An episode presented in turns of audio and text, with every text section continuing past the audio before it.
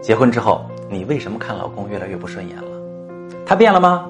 没有啊，他还是原来那个他，小富即安，不求上进，除了上班下班就是陪孩子玩。那为什么你对他的怨气越来越大了呢？因为变的那个人是你呀，朋友们，你心态变了，眼光变了，要求高了。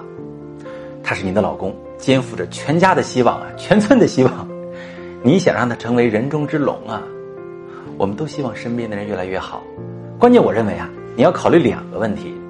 第一个问题，他有没有那个成龙的能力？他要是一辈子就是个普通男人，养家糊口可以，飞黄腾达做不到。你真要给他插上一双理想的翅膀，成为一个挥舞翅膀的男孩吗？你要考虑的第二个问题，你希望他成了那个龙，是你希望还是他希望？他要成了龙，你能成凤吗？不然你俩差距越拉越大，日子还能维持多久呢？